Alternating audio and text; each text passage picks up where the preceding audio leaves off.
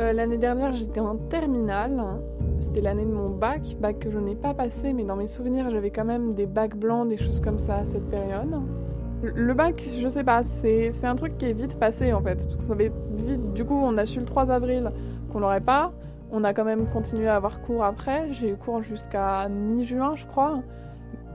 Et mon lycée a été hyper important pour moi. C'était vraiment un truc. Euh, où j'ai beaucoup grandi euh, entre 14 euh, bah, ans et 17 ans quand même. C'est une période assez, assez importante. Et en fait, j'ai pas eu de fin de lycée, quoi. Et en fait, c'est difficile pour moi parce que le lycée, j'avais vraiment l'impression d'être coincée dans un cycle où je ne m'en sortirais jamais. De genre cours, cours, cours, cours, cours pendant trois ans. Et j'ai passé trois ans pour arriver jusque-là. Alors en même temps, ce lycée m'a apporté plein de trucs, j'ai rencontré plein de gens, je me suis vraiment épanouie, mais il y a d'autres moments où ça a été tellement difficile.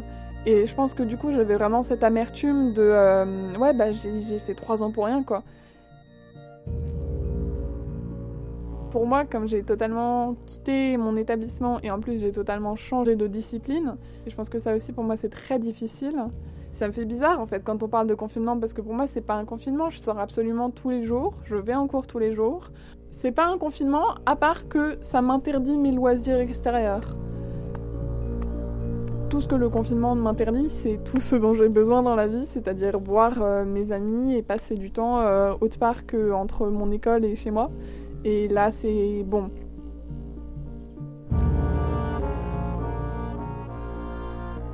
les, deux confinements qui ont lieu pendant cette année, ils m'ont apporté euh, beaucoup, de, beaucoup de réflexions intérieures.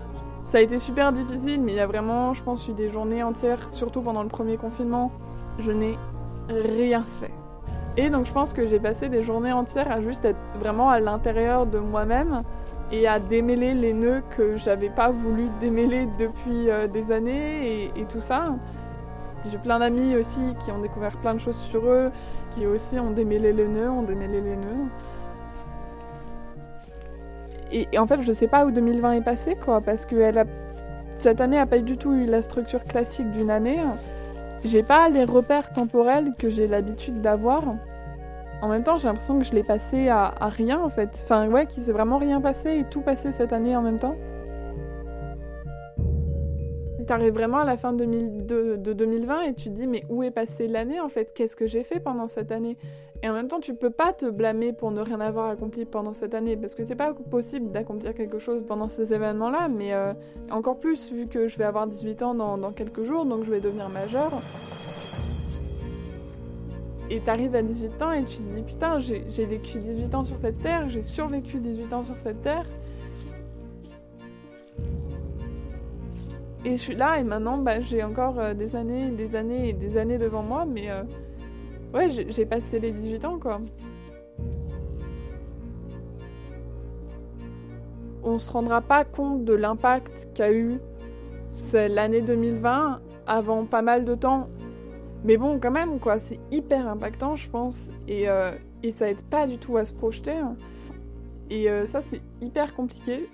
En fait, j'ai jamais vraiment réussi à me projeter sur le, sur le court comme sur le long terme.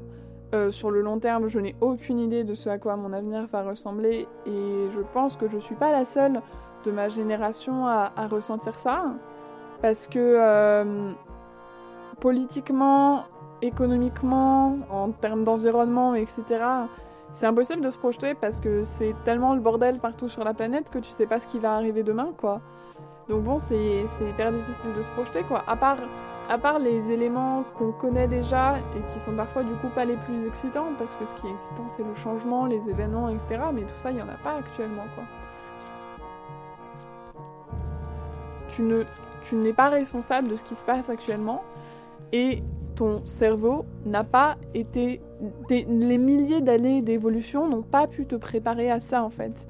Donc ton cerveau essaye de comprendre ce qui se passe et de processer les informations qui sont trop grosse pour toi en fait. C'est comme quand tu essaies d'enregistrer un truc sur un disque dur sauf que tu plus la place. Et, et, je pense vraiment que pour, le, pour la pandémie et pour les confinements, on peut parler d'un traumatisme. Et il va falloir pas mal d'années de thérapie pour que le monde entier euh, passe au-dessus de ça. Mais je pense qu'il faut en parler en fait. parce que euh, clairement c'est pas un truc dont on va dont nos esprits vont se débarrasser tout de suite et ça va rester comme un, comme un traumatisme profondément gravé euh, dans nos esprits quoi et vraiment un traumatisme partagé mondialement quoi il faut qu'on s'en rende compte